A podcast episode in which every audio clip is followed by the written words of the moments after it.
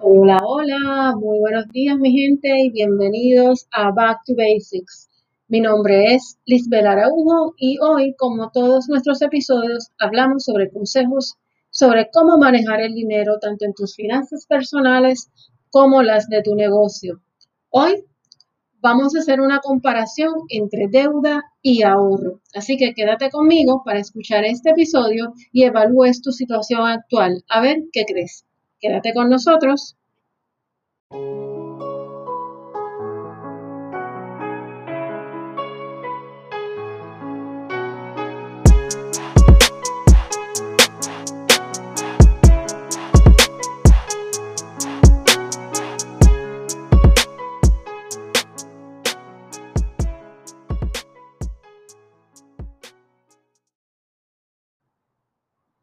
Y aquí de nuevo, bueno, mi gente, en este mes de agosto que terminamos recientemente, entre los makeovers que he hecho tanto al logo como el arte de este podcast, he tenido la oportunidad de ofrecer unos talleres a la Fundación Sila María Calderón, además a, a comenzar a dar clases en la universidad de forma remota. Es la primera vez para mí, como saben, yo llevo 14 años dando clases en la universidad y siempre lo he hecho de forma presencial y pues como todos nos estamos acostumbrando a la nueva realidad y trabajando con esto.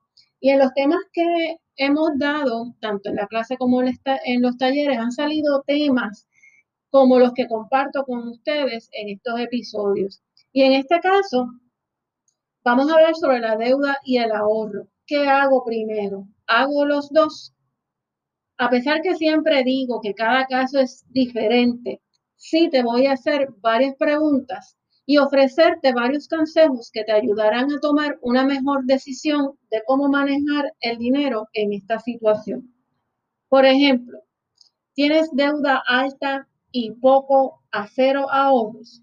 Bueno, si este es tu caso, el cual tiende a ser uno de los más comunes, se te va a hacer difícil comenzar a ahorrar por tener el dinero comprometido. Pues lo primero que me vas a decir es que el dinero no te da porque estás pagando tus deudas. Así que entonces lo primero que debes hacer es atacar la deuda. Empieza a dar aportaciones adicionales a la deuda. Recuerda que el pagar y saldar deuda ahorras en intereses y liberas dinero. Así que en este caso tienes que ser más agresivo con la deuda con el ahorro. En la medida que empieces a liberar el dinero, puedes comenzar a ahorrar, pero a menor escala. Pues eh, lo principal es bajar y eliminar la deuda. Una vez empieces poco a poco con el ahorro, mientras se te va liberando el dinero, vas aportando más a tu fondo de ahorro. El ejemplo número dos. Tengo deuda alta y tengo poco ahorro. Tienes algo de ahorro, así que eso es bueno.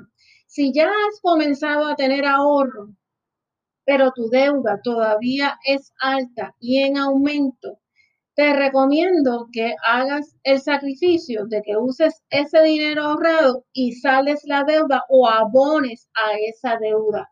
Quizás lo verás alocado, pero la deuda a la larga te sale más cara que dejar poco dinero ahorro. ¿Por qué? Mientras más te demores en saldarla, más dinero vas a perder. Así que lo primero que tienes que hacer es cerrar la llave, saldando el préstamo, bajando esa deuda. El que hayas tenido ahorro significa que probablemente ya has comenzado a tener el hábito. Al tener más dinero disponible y no comprometido, podrás recuperar más rápido el dinero ahorrado obviamente vas a poder ahorrar más. Ejemplo número 3. Tienes deuda y tienes ahorro. Si puedes ah, manejar las dos, este puede ser el mejor escenario. Sí te recomiendo que siempre aportes más del pago mínimo a la deuda. Recuerda que por lo menos ahorre el 10% de tus ingresos. Esa es una cantidad módica considerando si tú tienes deuda alta.